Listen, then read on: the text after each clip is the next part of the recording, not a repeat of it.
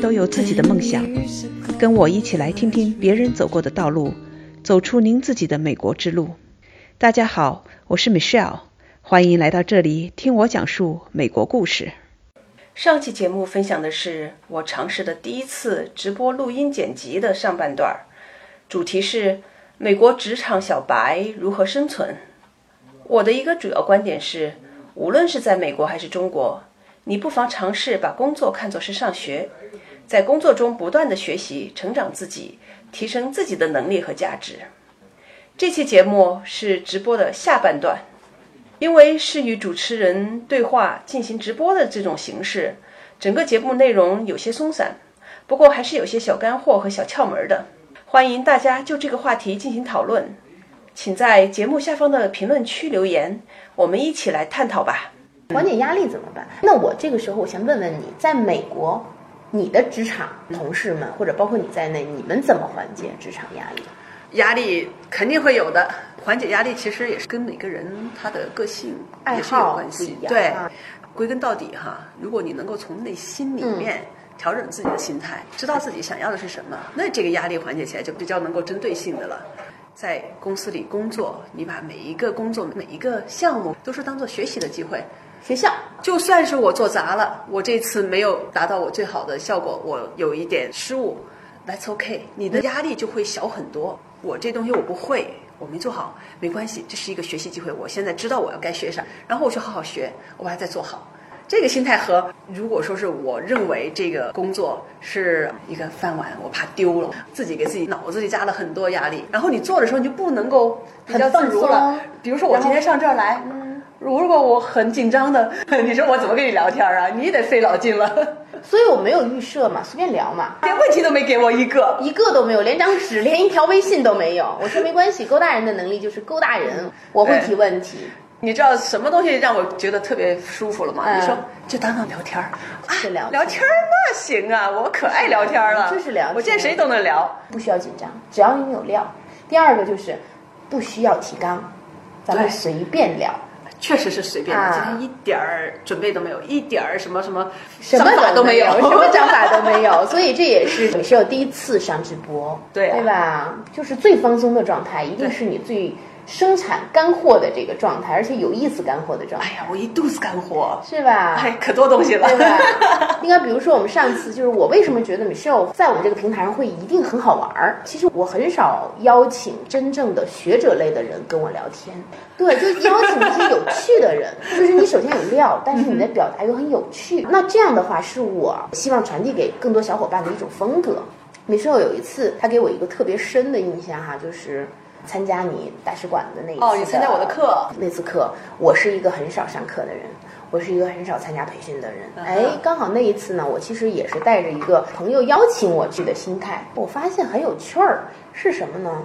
他带领我们啊做了一个游戏，对，那个游戏给我的启发非常深刻，而且道具非常简单，游戏过程非常简单，很好玩儿。咱们说说道具呗，其实就是几根意大利面。一根胶带，一根一米长，对，一米长的胶带和几根意大利面。游戏环节是我跟陶丽丽我们那一组一起来完成的。你们组最后做成没有？还是没有，因为我们太追求完美了。啊，因为这组，对我们竟然没有做成。我不是先画了一个图吗？你还记得吗？对呀，你们在纸上在那儿花那么长时间讨论，达成什么样子？这就是理工科的定式的。你先做设计，做计划，我给你的时间很有限，很有限，花了很多时间在纸上在画。对，我就在说，我说，嗯，我觉得我们完成这个，按照这个思路，就我迅速的跳出来。我要去画图，因为我知道他们几个肯定都不是那种思维导图的那种方式，我就把它画出来。陶丽丽第一个举手说：“我来撕胶带，我来控制成本预算，我来把握物料。”你看，就 用了这么专业的词。是呀，其实就是撕个胶带而已，就是撕个胶带和管理一下那个面的根数而已。就是他刚讲完这个，我们其实是正在反应，一脸懵逼的状态，说：“那这个怎么完成？”大概在五秒钟之内，我就已经确立了我在这个 team 里你的角色五个人对我的角色，就我要画图了，开始了啊！我们要想解决办法。然后陶丽说：“我来控制物料了啊！” 就没有人说那为什么你画图？为什么不是我来想这个办法啊？要不然咱们都在想办法，没有人操作，没有。然后我们剩下三位小伙伴就很认真的帮我们来粘。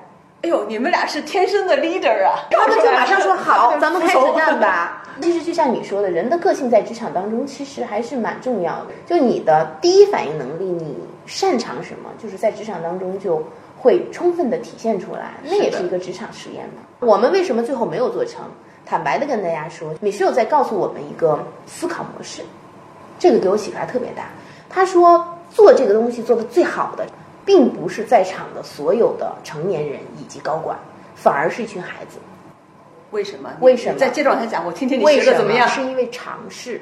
我们工作当中其实是要不断的去尝试，而不是你认为这个东西可能按照你的思考模式去完成就完成了。非常好，你说的到点上了。对这个印象太深，而且我经常给很多小伙伴去讲，就在职场当中的小伙伴。因为我们如果说所有的时间花在这个做计划上，你最后尝试，你们组是最后没时间，一下子啪嗒，我说还剩几分钟的时候，你们急了，急了，赶紧粘，对吧？开始动手，那时候已经来不及了，有一点差错你都来不及了，对，来不及修正。是啊，但是呢，另外的有的组就是他大概有一个想法。就开始操作，当然每个人想法还不一样，在做的过程中不断的修正，这样不行，换一换，试一试。他的结果虽然不是最好的结果，不是虽然不是最赢的赢家，他至少能交货呀，至少他能交货。我们是纸上谈兵了很久，然后觉得嗯没问题。你们那个组好，我想起来，你们那个组一塌糊涂。而且我们那个组特别有意思，就是我们那个组气氛特热烈，你们讨论的对，对，总是在互相赞扬，你知道吗？太棒了，我们的想法太厉害了，自我欣赏，对对，自我欣赏。那组有网红，对，随意做的，都不认识，都陌生人。我跟陶丽丽认识，但是都是陌生人来的。那天的那个课程是给创业者，好像是也是 panel 吧，下午。反正那个我们那组里有个小妹子，已经成为了陶丽丽的铁粉儿。哦。就是他在微博上，还在那个微信啊、朋友圈什么的，都在给陶丽丽点赞啊，然后问问题，对，挺好，挺好。嗯呀，那是我们第一次见面，对，我也慧眼识珠啊。后来我把你请到我的 panel 里面去了，是是吧？我们就特别 happy，然后我就开始勾搭了很多人嘛。对啊，我又给你带来一批很好的、很好的内容生产者。对，这个词用的对，我们是内容生产者，你是媒体人，包装专家，呀呀，个人品牌包装专家。是我们是肚子里有东西，但是呢。如何给更多的人让他们产生兴趣，并且愿意听你们，拿出时间听你们？因为我们确实是能带来价值的。这个有一个玄机哈，就为什么你们经常觉得罗振宇、罗胖为什么讲的那个有那么大的受众和粉丝？为什么高晓松老师有那么多的粉丝？为什么袁腾飞老师讲的这个自媒体，他就比其他的历史老师更招粉丝？包括最近冉冉升起的一颗新星。何森堡，何森堡是中国国家博物馆的讲解员，他讲的进击的智人的那一期就讲的哇，个火遍中国的微信朋友圈，还有包括我签的像陶丽丽这样的。自媒体三月三月份那时候好像才一万多的粉丝，那到现在已经八万多的粉丝，九万了。对啊，然后而且涨的速度非常快，就是它越来滚动的，它越成这个几何倍数。就为什么？我不知道别人，我想逃离你，因为我知道他和你一块儿来。对。然后逻辑思维呢，我也知道你当年在那团队里。对。所以呢，我猜哈，因为我不知道其他的一些东西，我猜跟你们这种媒体包装是有关系的。你们这些人。专业性的，你知道怎么玩这东西。很重要的一点就是，包括梁 boss，对吧？包括春丽姐，她是一个央视评论员，为什么很多人喜欢她？那那么多专业的财经评论员，是因为啊，他们会用有趣的、大众想要听的方式、喜欢听的方式，把你的干货讲出来。我得学学。你看，比如说，我太正儿八经我们就说袁老师。袁腾飞老师他怎么讲？他原来是讲历史的，天天给一个学校讲历史课的。这个历史课就被学生给录下来了，说这老师跟说书一样啊。然后就慢慢的就在网上，就根本没人给他做节目，慢慢他就火了。他讲很有趣儿，他是结合现在、以前历史，然后他加上他自己的评论，然后教你几个关键点，怎么记住这几个时间点，就讲的特别的生动，然后他就火了。你说这个，那我稍微延伸点话题哈，说到。我做的培训里边，我们说 marketing 教大家做市场营销，其中有一块儿很重要的一个工具或者一个方法，我们就说讲故事 storytelling。那我们做企业的，我也要讲故事，我不能说这个东西是乌木的，撒金什么东西，撒金宣 啊！我不光讲那个，人家也可以弄一个，人家也可以讲乌木的洒金轩，对呀。毛笔字，我给你仿的一模一样的，但是呢，重要的是讲出这个老梁同款，对的故事。啊，然后以及你和老梁之间可能只差这一把扇子，这些东西要放出来，而且呢，这个故事不光是你讲这故事跟他一点关系也不行，对吧？哎。你和他之间只差这一把扇子。我用的英文词是 relate，就是相关联的。对，相关联你这故事要跟他相关联才行。所以呢，我在给企业做培训的时候，我教给他们要怎么讲故事。咱们讲企业、讲产品，你不能光叭叭叭叭叭光说这些 feature。原来是说我讲我产品有多好，现在不是，现在受众想要听的说。他有那么好，我为什么要听你讲？跟我有什么关系？吧？对这个关系要讲关联性。对而且还有一点就是说，你讲故事，你是打动了人的一个情感的一个层次的，而不只是理性上的那个层次。没错，这是消费升级我们要抓住的那一点。当你打动情感那个层次，人们就能记住了。记住这个故事，他不见得记住其他的东西。所以老罗有一句话，嗯经常说，就是说未来啊，所有没有粉丝的产品都会死。所谓粉丝，就是说你不管你是一个产品，你还是一个人，他都需要有这种人格化在里面。就比如说我们经常说的杜蕾斯，对吧？杜蕾斯他已经非常人格化、有趣化了，年轻人就会迅速的 get 到杜蕾斯是个啥。我们在传递信息的时候，还是以有趣，我能听得进去，年轻人喜欢听的方式。所以你的自媒体呢，就多挖点八卦内幕。我的建议就是，我之前你不是一直问我建议吗？我觉得就是，比如说我们讲比尔盖茨和乔布斯到底谁有停车位？谁有专用的停车位？嗯就这种话题，就是作为一个吃瓜群众，其实我并不关注商业的，我也不关注中美的差别，我什么都不关注的情况下，一旦你出这一类的标题的时候，他是会被吸引的。这种嗯吃瓜群众，我就哎好奇，我点进去我看看，其实他听了你很多，然后觉得哎讲挺有趣的，好，我加一个关注吧，那他就可能会成为你的粉丝。你要跟他有一种让他进来的一种欲望，这个就很好。所以带着带着问题回去，我给你出点这个八卦问题。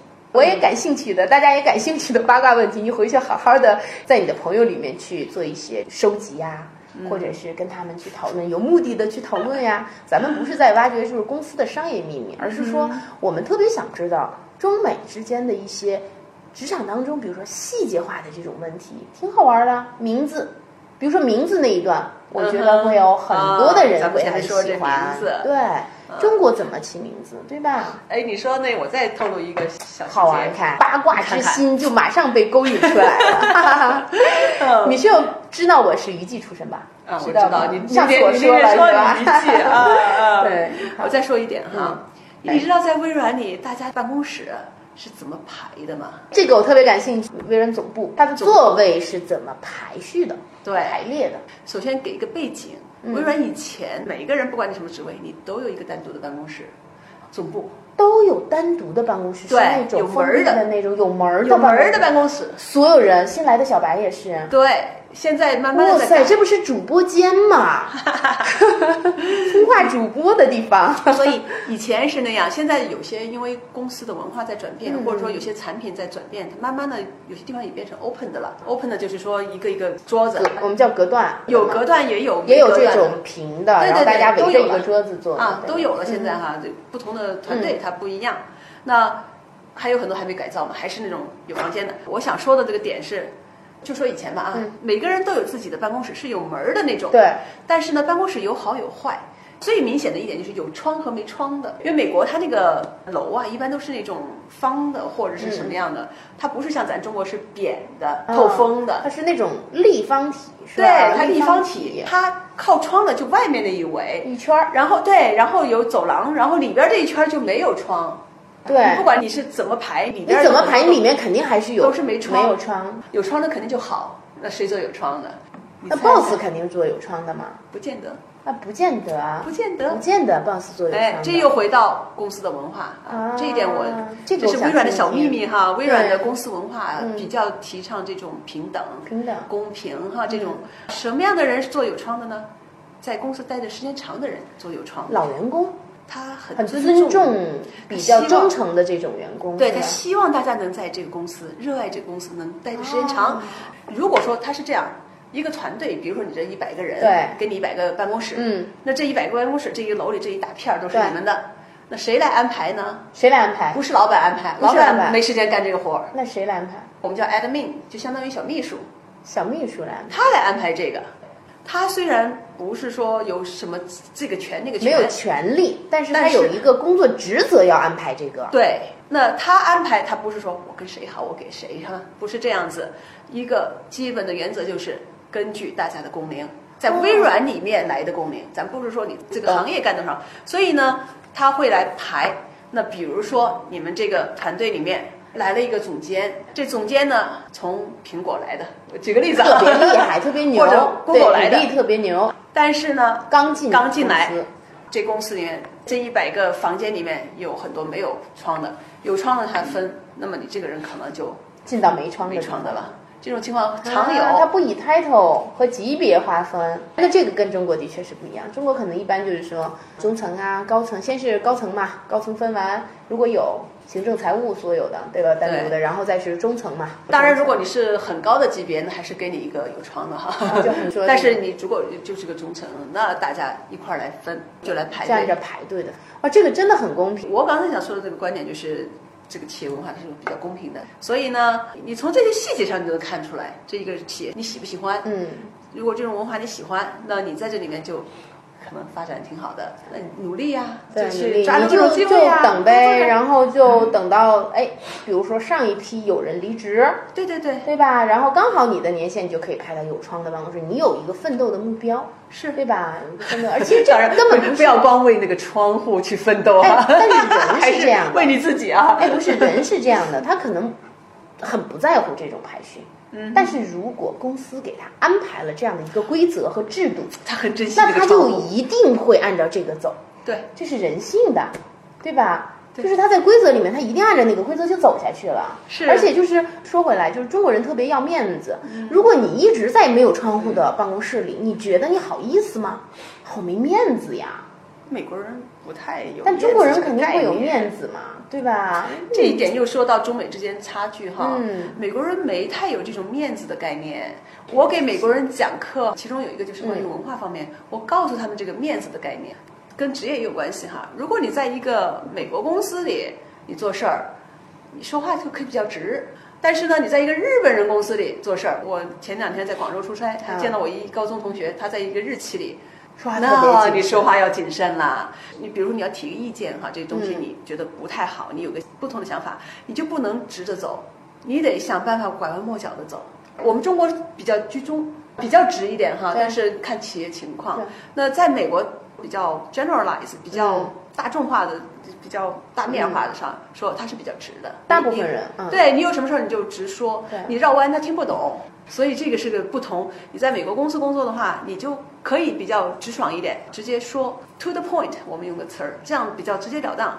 呃，我个人比较喜欢美国文化哈，就是直来直去的但。是我这人也很直。后来我不是到中国来工作两年嘛，我们带着团队一块儿做事情。对，我自己当时我说错话我都不知道，因为说话太直了嘛。嗯，别人可能有点受伤了，我自己不知道。后来还得人家在背后提醒我，而且呢，提醒我的时候呢，人家不是直接提醒我，也是拐弯抹角的。。对，后来我好还好，毕竟在中国长大的，在中国工作过，还是领悟了，才知道啊、我有一点儿这个文化的差异了哈。我们现在我看了一下后台留言，有一个特别有意思，看啊，摩德凯撒说：“你今天是微软的产品经理，你要买 Mac 合适吗？” 这个挺有意思的。这个我觉得产品是全球化的，以前是那个呀，你像我我们做手机嘛，Windows Phone 是个平台哈。嗯然后我们当时以前的那个 CEO Stu Ballmer，鲍尔默，中国人叫他鲍尔默，他就不希望我们微软的员工用 iPhone，用竞争对手的产品。他说嗯我们要爱我，对。他不希望还是说严格禁止？他不可以严格禁止。我们在我的手机，我爱买哪个买哪个，他不可以严格禁啊，止。这个挺好。他没有资格严格禁止啊，这一点我但先说中国有的公司是严格禁止，不允许用竞争对手的品牌，那在美国不可以这样说的不可。以这样的。那是我自己的产品，我我自己花钱买的。如果公司给我配，那是另外一回事儿。我自己买的，我愿意买谁就买谁。但是呢，他不希望我用这个词儿，不希望你用竞争对手的产品，他希望你用我们自己的产品，支持我们的产品，热爱我们的产品。这个会提倡，这都会提倡。我们这个小黑小黑说，微软员工是用 Mac 的多还是用 Surface 的多？哦，我们自己还是挺喜欢自己的产品的 Surface 哈。呀，我就用 Surface 啊，挺好用的。是因为有折扣吗？不是因为折扣，你们自己有内部价吗？没有啊？我是也是在零售店买的，我们的软件有内部价。好了，这个问题来了，这个问题已经回答过你们了。说今天在大唐零零四，我们有粉丝问在大唐零零四买 Surface 能不能有个折扣？你看看，没有连这个 Michelle 都已经我自己花钱买的在这个专卖店去买了，零售店去买了，对就别想有任何的折扣了。哎，那苹果会执行一样的标准吗？苹果是有折扣的，苹果的手机员工是有折扣，我们原来卖我们手机有折扣。卖手机有折扣。对对对，我们原来鼓励大家嘛，有一点点折扣。苹果的手机，它如果是苹果员工买是有折扣的，这个我知道。员工价都没有，就微软都没有，我们软件有啊，软件是软件很便宜啊。我们内部的软件每年，当然它不是说你能买了再出去卖哈，这是不可以的。我们有规定的。那我如果买了我自己用，或者我买了送给我的朋友是可以的。那如果这个时候我前两天电脑坏了，苹果电脑就给我格式化了一下，那我原来的里面，因为我是在香港买的嘛，它预装了那个正版的 Word 和那个 Office 软件没了，我下不下来那个什么了。那你可以帮我买一个你们员工价的这个，我可以买了，我 Mac 送版给你，可以，我得送给你。我这一段导演一定要剪出来。啊，没问题，对这事儿这个我买了送给你，这点我也想说清楚哈。这又体现到一个企业它是它的价值观对，它的文化。微软的员工可以买了送给别人，但是一定是送，我不可以说我买了之后我卖卖给你，这种不行，就我们两个不能有交易。你靠自觉嘛。所以我哎，这个问题很好，怎么样靠自觉？美国公司要靠自觉的是哎，吗？人要有信誉啊。我这个刚才说的品牌不是吗？我这个人我要有品牌，我说的话我得做到。我们讲一讲关于信用的问题。好啊其实职场信用也很重要，对吧？就是做人嘛。非常重要。那我们的管理都会是啊有制度化的管理，对，很多都是有制度化的管理。说靠自觉、自由意志、自我驱动，好像很难。那么为什么美国能够有很多公司做成这样呢？我先说，你如果靠制度化的管理，你那个制度要写多长啊？微软是没有打卡的呀，弹性，你爱什么时候来什么时候来，但是它有一个要求，说你每天要保证，或者你一个没有要求你每天保证多少个小时，没有，没有。这个我知道，保洁是有的。我们没有，在微软就是给你布置的任务哈，这一块儿说清楚了，大家明白了，明白了，这是你的事儿，你去做就好了，你按时把它交上来就行了，按项目按时制的。有对，按时高质量的交出来就行了。嗯当然，每个人的质量标准不一样哈，每个人都会尽自己的能力把它做出我认为最好的，因为这代表着我的品牌，代表着我是谁。如果我把这东西做得很烂，那不我自己砸自己的牌子吗？那有没有偷懒儿的和混日子的？啊，有啊，也有啊，这种人待不长。到时候以后你们创业也可以点看一看哈。当你公司比较大的时候，可能会有人偷懒呐、会有人就是混日混子子啊但是公司是有一定的淘汰率的。因为他用淘汰率当成了一种制度。对，这个要保持的，这个淘汰率呀，否则的话大家都高枕无忧了，我们有任何压力的话，铁饭碗了，对吧？对那它是有一定的淘汰率，不高，但是这个淘汰率在这放着，这是一个外在的压力。另外，我们选人的时候很重要啊，我们选人的话会选他比较，我们说 self drive，他自己对自己要求比较高的人，嗯，那能进自我驱动对比较强自我。驱动，对了、嗯 s e l f drive 应该翻译成自我驱动。那在微软里面，因为微软招的员工是品质比较高的，而且你要进来不容易，经过那一轮一轮的面试、啊，脑洞一。样的这个题，首先有一个脑洞一样的测你的题，就很奇怪的这种开放式的题。对对对，啊有各种各样的方式来考察你，不光嗯考察你的专业性的，我们会考察你的人的价值观、你的品质，对都在一些事情的看法。对了，我有一期节目在喜马拉雅上，就是我 interview 我一个好朋友，在微软里，他就是做 HR manager，嗯人力资源部的。我们当时讲的就是微软怎么去挑选人才。你想进来的话，你可以听一听。那这些人他的价值观和我们要选的是要相符合的。稍等一下啊，就是如果你对微软这个感兴趣的话，你可以听一听这个节目。如果你觉得你想自己真的想要申请，或者是自己有这种意愿想要申请微软这样工作的话，也可以加一下 Michelle 的这个喜马拉雅的这个自媒体，听 Michelle 讲述美国国故事这样的一个公众号。然后每一期你在下面给他任何一期留言或者留评论，对我觉得你说哎，Michelle 你能不能帮我来推荐一下？至少要给一些建议的啊。对，我会做一些建议。当然，你得让你觉得你自己觉得还不错，啊对吧？对吧？嗯这是第一审面试官，对吧？我可以给他们很多指点，很多建议给大家是吧很多？指点。对，如果继续想听 Michelle 讲美国故事的话，关注一下喜马拉雅的他的音频节目，然后你们就可以把原来他做过的关于美国的一些故事 follow 过来听一听，对吧？有什么问题也可以在下面回答。还有一点呢，就是说，因为高代人刚才小伙伴们都听到了，给你们秀安排了几个选题，什么比尔盖茨和乔布斯他们两个到底谁有专有车位？会不会苹果也有专有车位，或者是没有专有车位呢？交给 Michelle 来做一个课题，回去好好的八卦一下。研究研究啊今天两个小时的节目，虽然说我们两个聊了很多干货，但是 Michelle 还是有一个比较巨大的宝藏在她的肚子里。那如果你们觉得没听够怎么办呢？我们节目又要结束了，那么可以给 Michelle 留言。即将我们结束了，Michelle 再给我们镜头前的小伙伴再说两句，比如说职场当中核心的一些建议呗。就是我们就说大学的学校的那个事情，好吧？啊给我们后来的小伙伴再 总结一下。后来的小伙伴可能没听到这一点哈。其实我们今天讲的最重要的一个主题就是，嗯你把你的工作看作是在上学。对，那你这么想的话，你就觉得你赚了。你在工作的每一天都是在学习，而且呢还有人给你付工资呢。你做的事情，你在学了之后呢，你自己长本事了，那你的身价不就慢慢就提起来了吗？所以，如果平时有啥不高兴，说又给我派活儿，你现在换一个脑子想一想，哈，又有机会学新东西了，我又能够提高自己的身价了。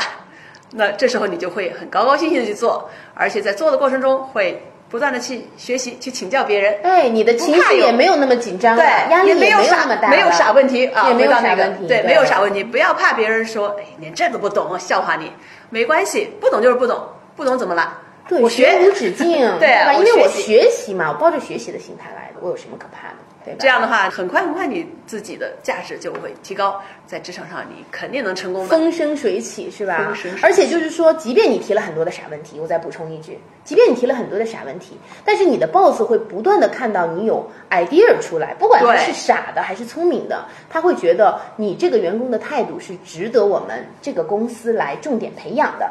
对吧？他是你这个人动脑子动脑子你不光是在那比较活跃，对你不是光在那应付工作，你动脑子，你想成长，他也会给你机会让你成长。听懂了吗，小伙伴？再次感谢今天的 Michelle 给我们分享了这么多关于美国职场的一些干货。如果你们还想继续听 Michelle，那么请关注她的公众号。今天我们的直播就到这里啦，拜拜。拜拜，谢谢大家。